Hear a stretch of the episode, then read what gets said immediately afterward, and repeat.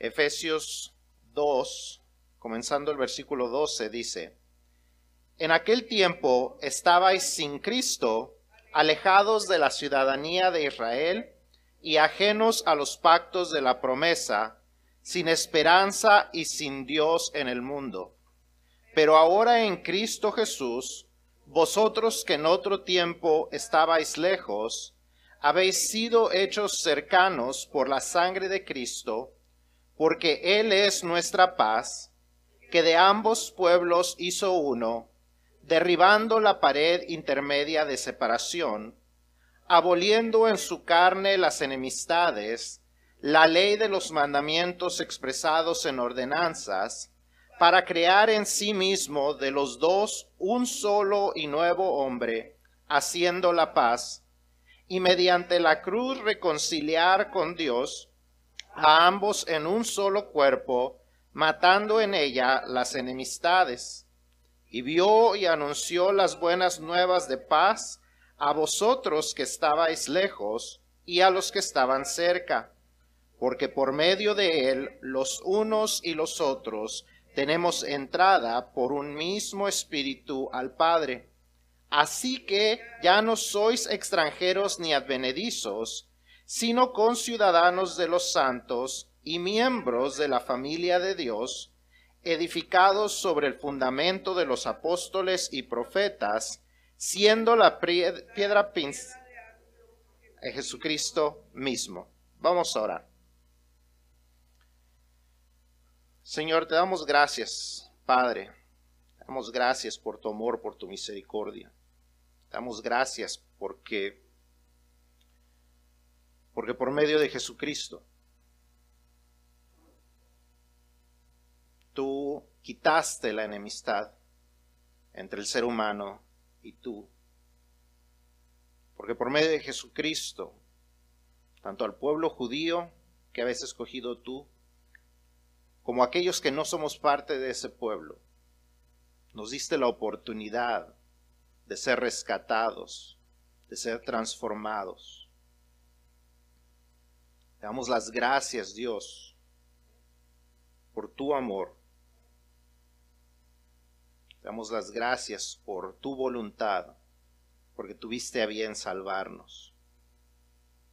Te damos las gracias porque tuviste a bien entregar a tu Hijo en rescate por nosotros. Te damos las gracias por tu, por tu generosidad. Y Padre, ahora que, que estamos terminando esta serie de lecciones para la familia, ayúdanos a entender la importancia de tu familia, de ser parte de tu familia, la familia de Dios. Que tu Espíritu Santo hable a nuestros corazones, hable a nuestras vidas, nos ayude a entender qué es lo que necesitamos aplicar a nuestras vidas, de tal manera que nuestras familias y tu familia sean bendecidas. En el nombre de Cristo Jesús oramos, en el nombre de aquel que sufrió la cruz, para que pudiésemos ser rescatados por ti. En su nombre oramos, en el nombre de Cristo Jesús. Amén.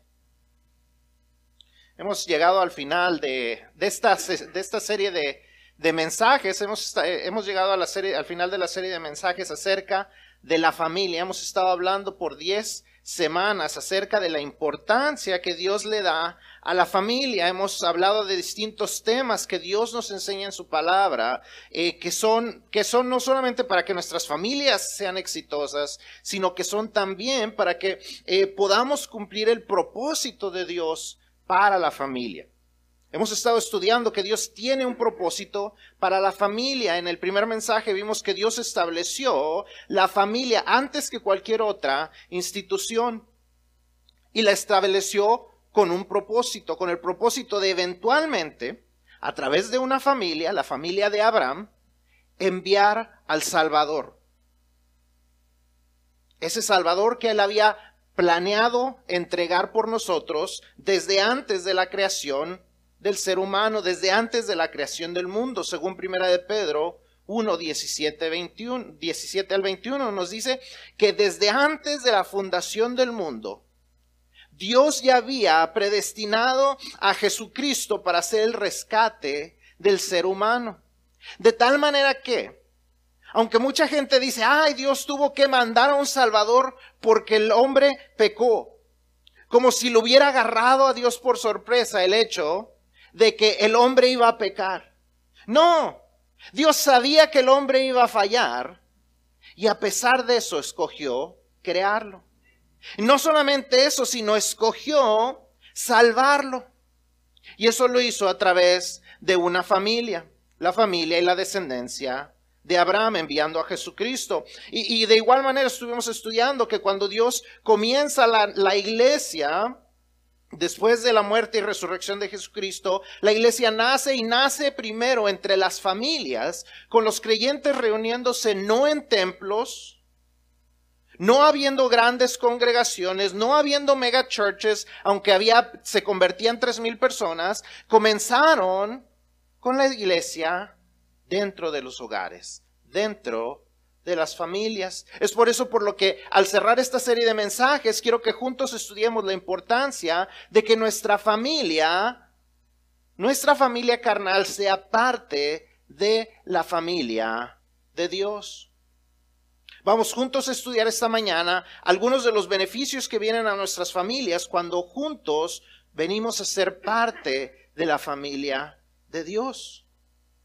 Hemos estado hablando durante todas estas semanas acerca de la importancia de nuestras familias, pero tenemos que recordar que aunque son núcleos, aunque son una célula, una célula por sí misma no sobrevive, tiene que ser parte de un organismo. Y ese es el pueblo de Dios, la iglesia de Dios. Ese es el plan de Dios y nosotros tenemos que aprender a participar dentro del plan de Dios si queremos ver el plan y el propósito de Dios cumplirse en nuestras vidas y si queremos ver las bendiciones que vienen a causa de eso. Así es que vamos a ver algunos de los beneficios que, vienen a ser, al ser parte de la familia de Dios. Si usted tiene su boletín, van a ir saliendo los, las cosas que vamos a ir poniendo en los espacios en blanco. Pero lo primero que vemos es que cuando somos parte de la familia de Dios, hay una nueva identidad compartida. Hay una nueva identidad compartida. Leíamos en Efesios que cuando creemos en, Cristo Jesús como nuestro Salvador, nos convertimos en miembros de la familia de Dios. Pensemos en esto. Dice que eh, leíamos que nos hacemos conciudadanos y miembros de la familia de Dios. Cuando, cuando antes de que conociéramos a Cristo, dice que éramos qué? Extranjeros y advenedizos. O sea que éramos de otro reino, de otra nación, éramos extraños, es lo que es un advenedizo, es una, una persona extraña. Y dice que eso éramos antes. Pero ahora dice que nos hemos convertido no solamente en ciudadanos de una nueva nación, cuando Dios crea eh, eh, su reino, no lo crea simplemente como un mejor reino, como un reino mejor a los que había antes o a los que hay alrededor, sino dice que lo crea como una familia.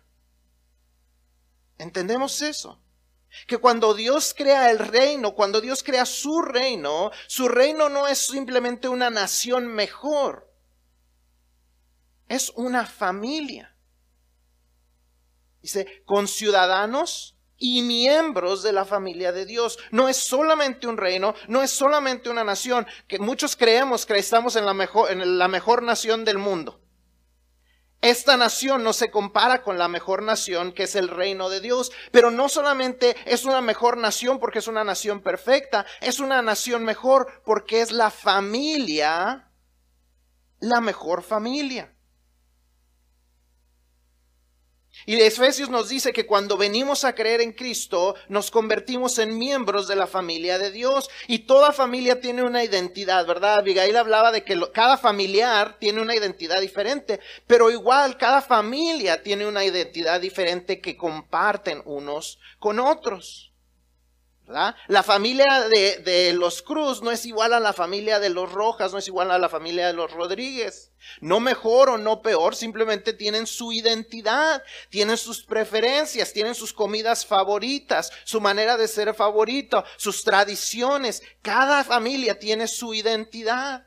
de igual manera, nosotros como familia de Dios compartimos una identidad particular. Compartimos quiénes somos. Somos hijos de Dios y somos hermanos de Cristo. Hebreos 2, 10, 11, Hebreos 2, 10 y 11 dice, porque convenía aquel por cuya causa son todas las cosas y por quien todas las cosas subsisten, o sea, está hablando eh, el escritor de Hebreos acerca del Dios Padre, dice que habiendo de llevar muchos hijos a la gloria, nosotros, a los que Dios iba a rescatar, dice, era necesario que él perfeccionase por aflicciones al autor de la salvación de ellos, a Jesucristo. Jesucristo era completo, se mostraba, no que, no que no era perfecto antes de la crucifixión, sino está diciendo, eh, eh, lo completó, demostró la perfección de Jesucristo por medio de la aflicción en la cruz. Dice, era necesario que, que, hiciera esto, dice, porque el que santifica y los que son santificados, sea Cristo y nosotros, de uno solo somos, de Dios Padre, por lo cual Cristo no se avergüenza de llamarnos hermanos. Tenemos a un Dios Padre y a un Cristo que es nuestro hermano. ¿Qué quiere decir eso? Que compartimos una identidad con el Padre y con el Hijo. Y eso quiere decir que debemos aprender a comportarnos como ellos. Primera de Pedro 1.16 nos dice, porque escrito está, sed santos, porque yo soy santo. Nuestro Padre nos está mandando a ser imitadores de Él. Jesucristo nos dice en Juan 13:35, dice, en esto conocerán todos que sois mis discípulos. ¿Qué es un discípulo? Un seguidor, no solamente un seguidor. Es un aprendiz. ¿Qué es un aprendiz? Es alguien que está aprendiendo a ser como su maestro. Es un imitador. Y Cristo nos dice, en esto conocerán que ustedes son mis imitadores, si tuviereis amor los unos con los otros.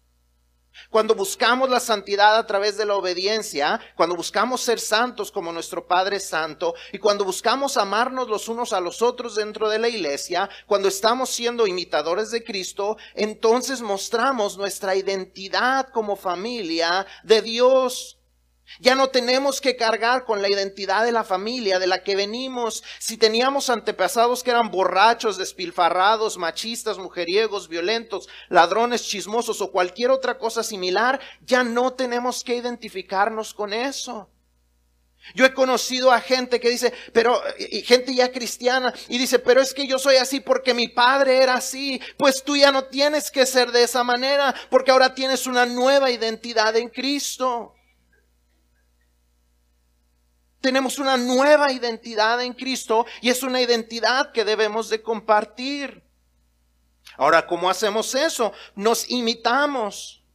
El tener una familia en Cristo nos ayuda a tener un ejemplo vivo de cómo vivir. Podríamos decir, bueno, ¿cómo puedo yo imitar a Jesús si Jesús ya no camina entre nosotros? ¿Cómo puedo yo imitar a Jesús en cómo, cómo criar a mis hijos si Jesús no tuvo hijos? ¿Cómo puedo yo eh, aprender a, a, manejar las finanzas si Jesús no está aquí para ver cómo manejar una cuenta bancaria. Para eso Cristo nos puso como parte de su familia, para que pudiéramos aprender unos de otros, nos, nos pudiéramos imitar. Cristo dejó a la iglesia para que nos tuviéramos como buenos ejemplos. Crecer en Cristo tenemos una iglesia que nos, perdón, creer en Cristo nos ayuda a tener una iglesia que nos da o nos debe de dar buenos ejemplos. Si no sabemos cómo ser buenos padres, porque no tuvimos buenos padres, aquí hay buenos padres de los que podemos aprender. Si no sabemos cómo maniobrar nuevos terrenos, como en la escuela, en el campo de la salud, tenemos personas a quien preguntarle. Si usted no sabe cómo inscribir a sus niños en el kinder, ¿sabe a dónde puede preguntar? A los hermanos de la iglesia que ya tienen sus hijos en la escuela. Si usted no sabe a qué tipo de doctor llevar a sus hijos cuando acaban de nacer, ¿a quién le puede preguntar? A las personas de la iglesia. Son personas que deben de ser personas de confianza. Tito, en Tito capítulo, capítulo 2, versículos 3 al 8, Pablo le encomienda a Tito a que tanto él como las mujeres de la congregación, que son los que son más maduros en ese tiempo, sean el ejemplo para la siguiente generación de creyentes. Dice ahí, escribe Pablo, dice, las ancianas asimismo sean reverentes en su porte no calumniadoras, no esclavas del vino, maestras del bien, que enseñen a las mujeres jóvenes a amar a sus maridos y a sus hijos, a ser prudentes, castas, cuidadosas de su casa, buenas, sujetas a sus maridos, para que la palabra de Dios no sea blasfemada. ¿Cómo harán eso? Con el ejemplo. ¿Cómo pueden nuestras, nuestras eh, jóvenes que están casadas aprender si no es de ustedes, hermanas mayores, y a lo mejor no quiere que le diga yo anciana, no le voy a decir yo anciana. Se lo dice Pedro, digo Pablo. Pero, pero, hermanas más avanzadas, más experimentadas, más maduras, cae en ustedes la responsabilidad de ayudar a nuestras jóvenes. Sus jóvenes, nuestras jóvenes que apenas van criando a sus niños. Nuestras jóvenes que no saben ni se les quema el agua hervida.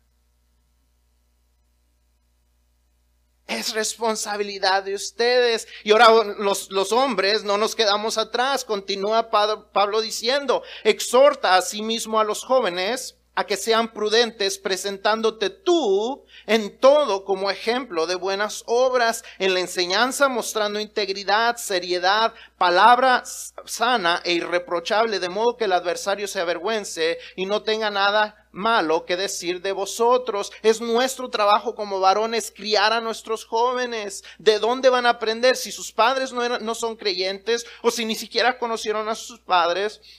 Nosotros los que estamos más experimentados necesitamos ayudarles a crecer.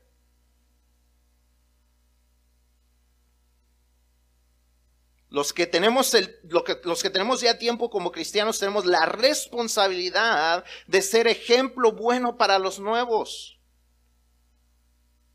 Y los nuevos tienen la responsabilidad de ser imitadores en la medida de que nosotros imitamos a Cristo. Pablo dice en Primera de Corintios 11:1, sed imitadores de mí, así como yo de Cristo. La primera vez que yo, que yo leí este versículo, yo dije, ah, ese Pablo, así como que muy presumido. Sed imitadores de mí. Él dice, a la medida que yo soy imitador de Cristo. Tenemos la responsabilidad, los que somos más maduros, de ser imitadores de Cristo. Y los nuevos tienen la responsabilidad de buscar a quién imitar. De estar dispuestos a escuchar, de estar dispuestos a aprender. ¿Por qué? Porque ese es el plan de Dios, es parte de vivir dentro de la familia de Dios. No solo eso, sino que también porque compartimos una identidad, una familia, también compartimos una herencia. Heredamos juntos. Yo no sé cuántos de ustedes vienen de familia rica. No sé cuántos de ustedes han recibido herencia de alguien.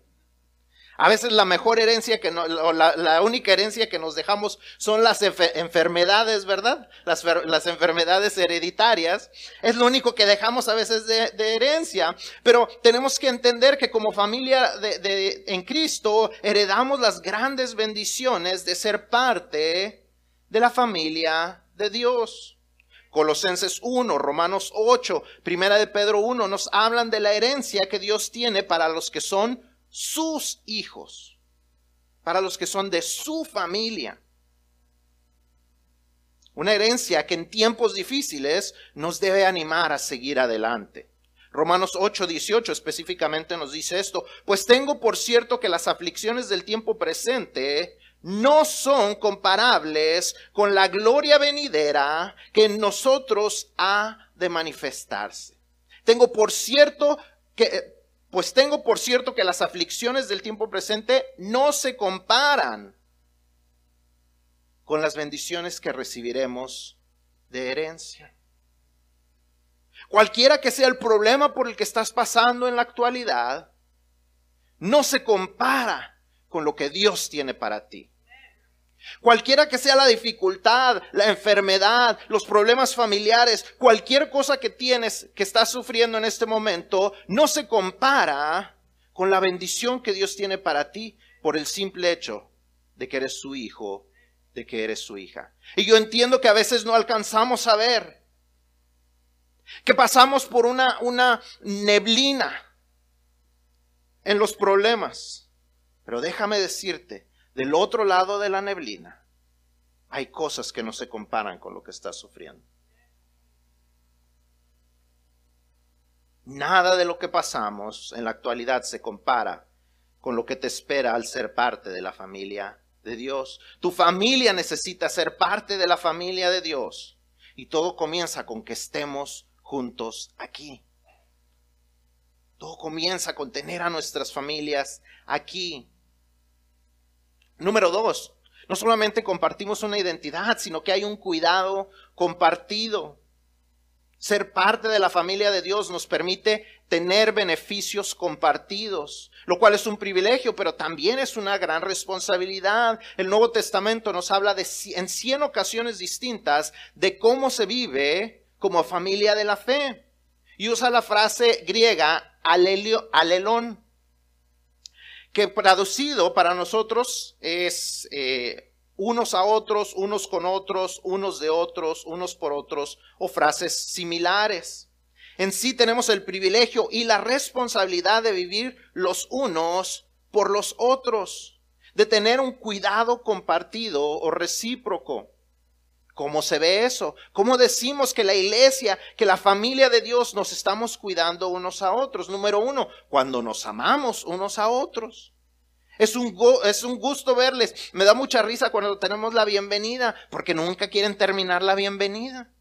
No importa cuánta, qué, qué tan larga sea la canción de la bienvenida. Nunca les alcanza.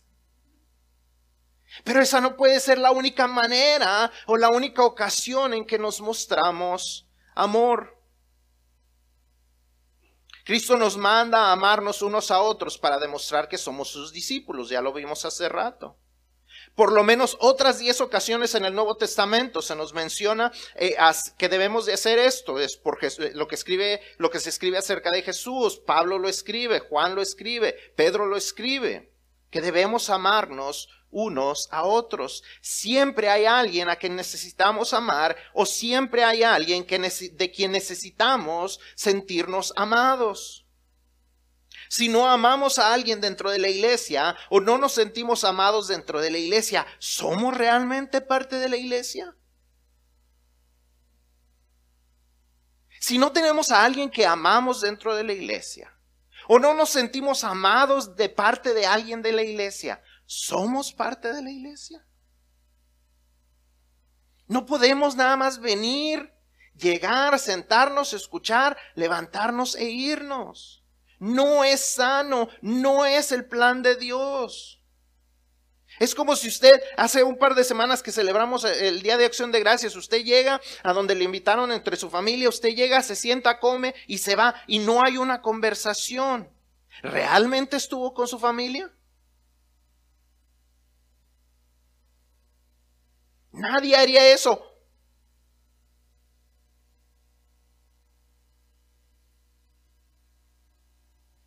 Si nuestra familia nos está integrando dentro de la iglesia, ¿les estamos ayudando a verdaderamente ser parte de la familia de Dios? Si no aprenden a formar amistades, a perdonar, a soportar entre el grupo de la iglesia, ¿dónde lo van a poder hacer? ¿Lo van a poder hacer afuera de aquí, donde no comparte la gente los mismos valores cristianos que nosotros? ¿Será mejor que lo aprendan afuera que lo puedan aprender aquí? Eso no debe de ser así. Entonces, la pregunta es, ¿cómo nos mostramos el amor? No es solamente durante la bienvenida, no es solamente cuando nos damos el abrazo. Aunque es importante eso. Mínimo cuatro veces está, está mencionado, les decía yo en la meditación el miércoles, cuatro veces está mencionado en el, en el Nuevo Testamento que nos, nos saludemos de beso con beso santo. No sé específicamente cómo se debe de ver eso, ¿verdad? Pero mínimo debemos demostrarnos el afecto. Pero más allá de solamente mostrarnos el afecto, debemos demostrar ese cuidado compartido. Esos cuidados unos a otros. Como les dije, hay 100 ocasiones que, que se cuenta la frase alelón en el Nuevo Testamento. Y entre esas ocasiones donde encontramos esta frase de unos a otros, unos por otros, etcétera, eh, Dios nos manda, por decir, a servirnos unos a otros, Gálatas 5:13, a aceptarnos unos a otros, Romanos 15:7, a orar unos por otros, Santiago 5:16 y cuando vienen los tiempos difíciles, porque a todos nos tienen que venir los tiempos difíciles. Decía Abigail, el 75% de la gente que está aquí quizás está pasando por una crisis. El otro 25% todavía no lo acepta o no lo ha compartido. O como decía alguien más, normalmente estamos en tres en una de tres etapas en nuestra vida. Estamos a punto de entrar a una crisis, Estamos en medio de una crisis o estamos saliendo de una crisis. Esa es la vida normal de la gente. Cuando estamos en medio de las tormentas, necesitamos un lugar donde podemos descansar. Todos enfrentamos la tormenta. ¿Se acuerdan que lo hablamos hace algunas semanas? Todos enfrentamos las tormentas. Y es entonces cuando demostramos ese cuidado compartido, cuando nos podemos apoyar unos a otros. Por ejemplo, Primera de Tesalonicenses 4:18 nos manda a consolarnos unos a otros en medio del duelo para no estar tristes como los que no tienen esperanza. Cuando alguien muere, ¿dónde está la familia de la fe? ¿Dónde está la familia de la fe para recordarle? En especial si la persona que falleció era una, persona creyente para decirle, entiendo que es difícil, aquí estoy, pero recuerde que esa persona está con Cristo.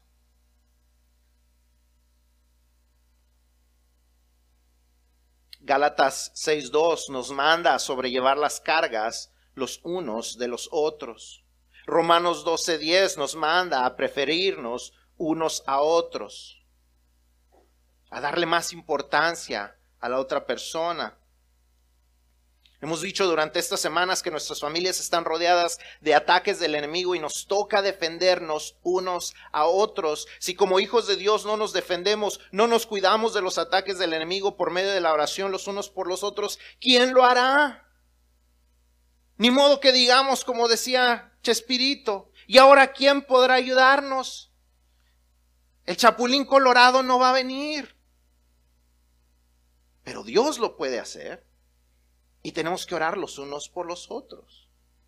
Es necesario cuidarnos unos a otros y es parte de nuestro privilegio de ser parte de la familia de Dios, pero también es parte de nuestra responsabilidad de ser parte de la familia de Dios. Por último, no solamente tenemos una identidad compartida, no solamente tenemos un cuidado compartido, sino también tenemos valor compartido. Esta semana, eh, dentro de las noticias, quizás lo vio, quizás no lo vio, pero, ah, o quizás lo vio en, en, su red social o algo, eh, se comenzó a difundir un, un video de Prestonwood Baptist Church en Plano y estaban ridiculizando el hecho de que ellos están poniendo su obra teatral de Navidad que ellos hacen todos los años. Y claro, cada año lo quieren hacer más grande. Y, este año tienen unos tamborileros eh, volando por el aire. Y la gente se está burlando de esto. Eh, dicen, ay, sí, me acuerdo de la historia cuando los, los tamborileros, este, la historia bíblica cuando los tamborileros, tamborileros estaban volando en el nacimiento de Jesús. Obviamente que nos puede parecer ridículo. De igual manera, cuando se habla de un pastor en las noticias, tristemente cada vez que yo digo, que yo escucho en las noticias, eh, a continuación, la historia de un pastor, digo, ya van a hablar mal de él. Porque es lo único que sale en las noticias. Lo malo o lo ridículo que les puede parecer acerca de los cristianos. Pero en medio de una cultura que no aprecia lo que Dios puede hacer por medio de su iglesia, La familia de Dios verdaderamente tiene un gran valor para la sociedad y hacer a nuestras familias partícipes de lo que ella hace le da gran valor a cada miembro de nuestra familia también. ¿Cómo lo hacemos? ¿Cómo agregamos valor a nuestras familias por medio de la iglesia? Número uno, nos servimos unos a otros. Ya hablamos un poco de eso, pero hay que reiterarlo cada vez que hacemos algo en la iglesia. Sea lo que alguien ve y reconoce, cuando cantan, cuando hacemos algo y se da un reconocimiento, o lo que nadie ve y lo que nadie reconoce y de lo que nadie se acuerda más que cuando no está hecho todo agrega valor. Agrega valor a nuestra vida y agrega valor a la vida de la persona que lo hace. Nadie se preocupa de quién sacó la basura. A menos que la persona que lo hace no pudo venir y se nos llenan los botes y no se vacían. Nadie se preocupa de quién hace las copias para su, su clase de escuela dominical. Pero cuando no tienen dónde apuntar la asistencia, ¿dónde quedaron las hojitas? Alguien hace ese trabajo. ¿Quién hace el boletín?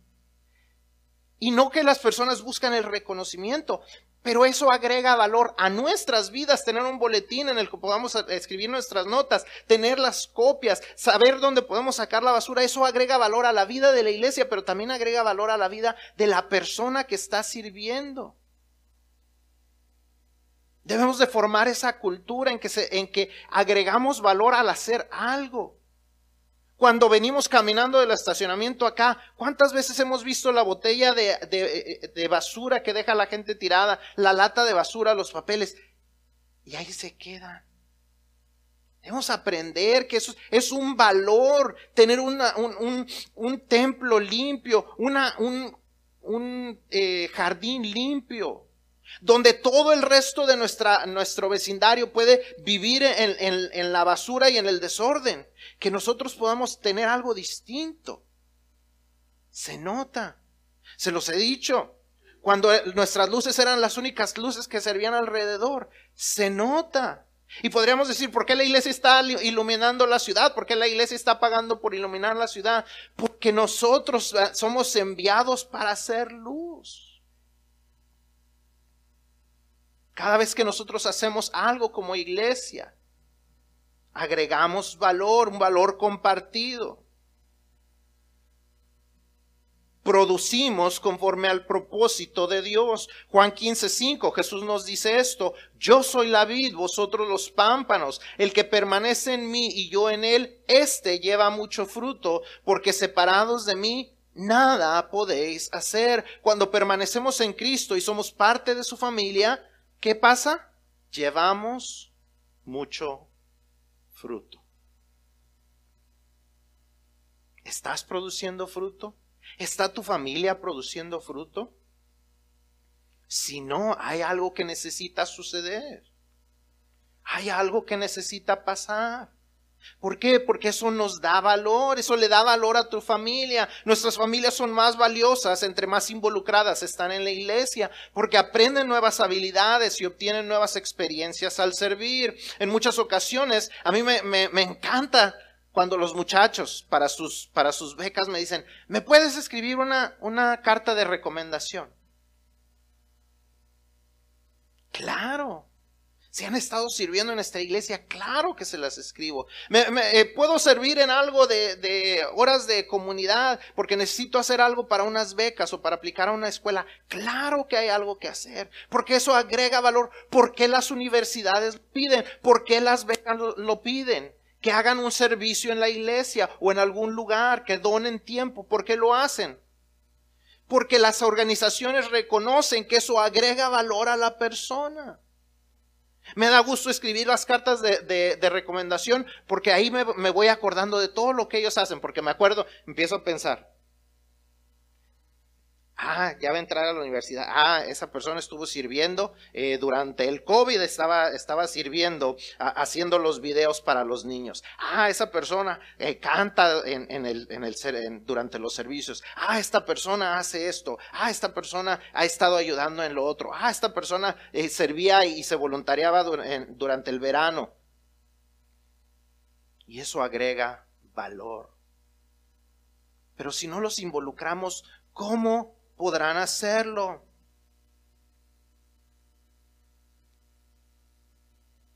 Es un, es un valor para la iglesia y es un valor para ellos. Nuestras familias son bendecidas y se les agrega valor cada vez que nuestros jóvenes enseñan a nuestros niños. Le están agregando valor a la vida de nuestra familia. Es un valor compartido. También cuando discipulamos nuevos hermanos estamos agregando valor a sus vidas, el ayudarnos a crecer en Cristo tanto de manera formal con los grupos pequeños, como de manera informal cuando pasamos tiempo unos con otros, cuando damos buenos consejos o aun cuando corregimos en amor, estamos agregando valor a sus vidas, ayudándoles a crecer de tal manera que sean mejores imitadores de Cristo. Estamos agregando valor a sus vidas. ¿Y cuánto valor compartido hay cuando alcanzamos a los perdidos? Jesús dice en Lucas 19:10, porque el Hijo del Hombre vino a buscar y a salvar lo que se había perdido cuando participamos en evangelizar, ayudarnos a, eh, ayudamos a rescatar lo que se le había perdido. Aquellas personas que Dios valoró de tal manera que estuvo dispuesto a enviar a su Hijo a morir por ellos. Le agregamos valor a la vida de ellos y agregamos valor a nuestra vida al compartir el Evangelio. Nuestras familias necesitan ser parte de la familia de Dios. No hay mejor herencia que les podamos dejar a nuestros hijos que dejarlos conectados a la familia de la fe. Si no hemos hecho un, un buen trabajo hasta ahora, es tiempo de comenzar a hacerlo. Si no, hemos, si no hemos fomentado en que ellos se integren al traerlos de manera constante o cuando hay diferencias le decimos, no, pues ya no te juntes con ellos. En lugar de enseñarles a resolver, es tiempo de cambiar. Nuestras familias necesitan estar integradas a la familia de la fe. No hay mejor herencia que esa que ellos crezcan siendo más que parte de la familia Rojas o parte de la familia López o parte de la familia Sánchez o parte de la familia Rodríguez, que ellos aprendan a ser parte de la familia de Dios. Estén donde ellos estén. Que aun cuando salgan de nuestro hogar sigan siendo parte de la familia de la fe.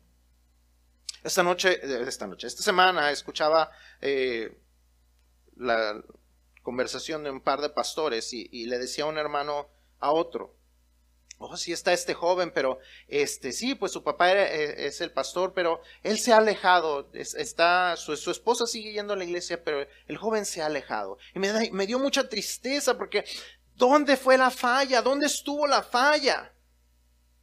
No solamente porque él sea pastor, simplemente porque era el padre. ¿Qué sucedió que este joven no se pudo integrar? ¿Fue falla de la iglesia? ¿Fue falla de los padres? No lo sé, pero algo sucedió.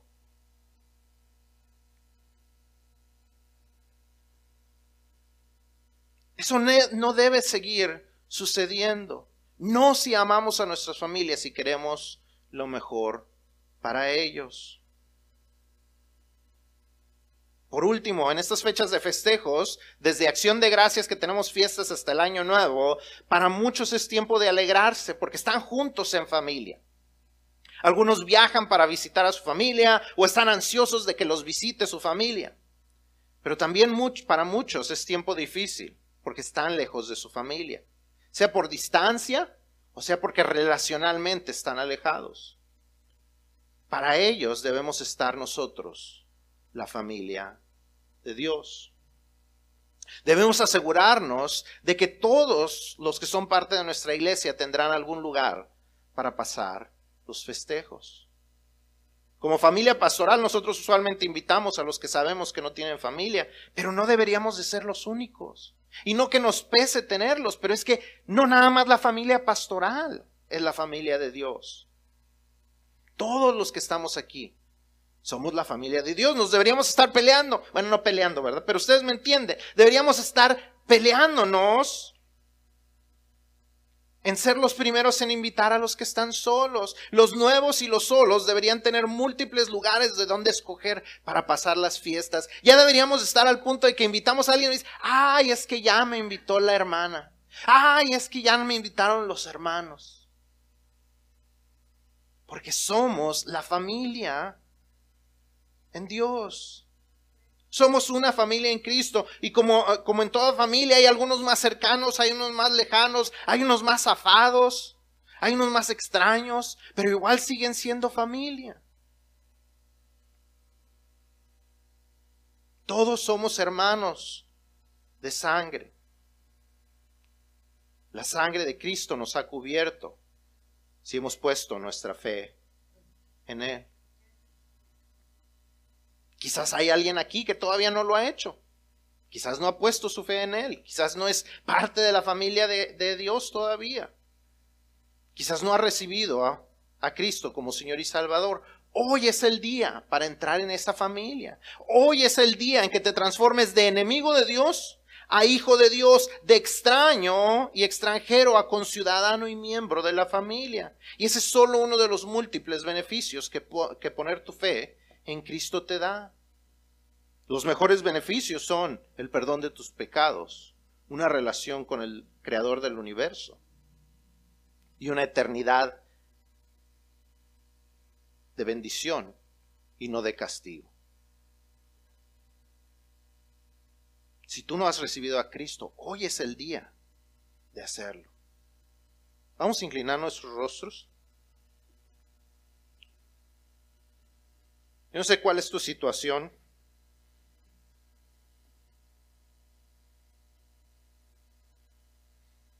Si tú no has recibido a Cristo, yo te quiero invitar a tomar esa decisión hoy.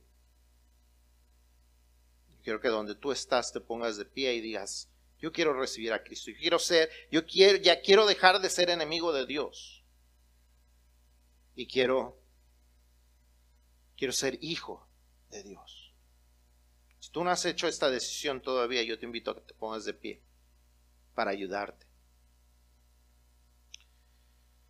Quizás tú eres parte ya de la familia de Dios. Ya eres hijo de Dios, pero no te has integrado.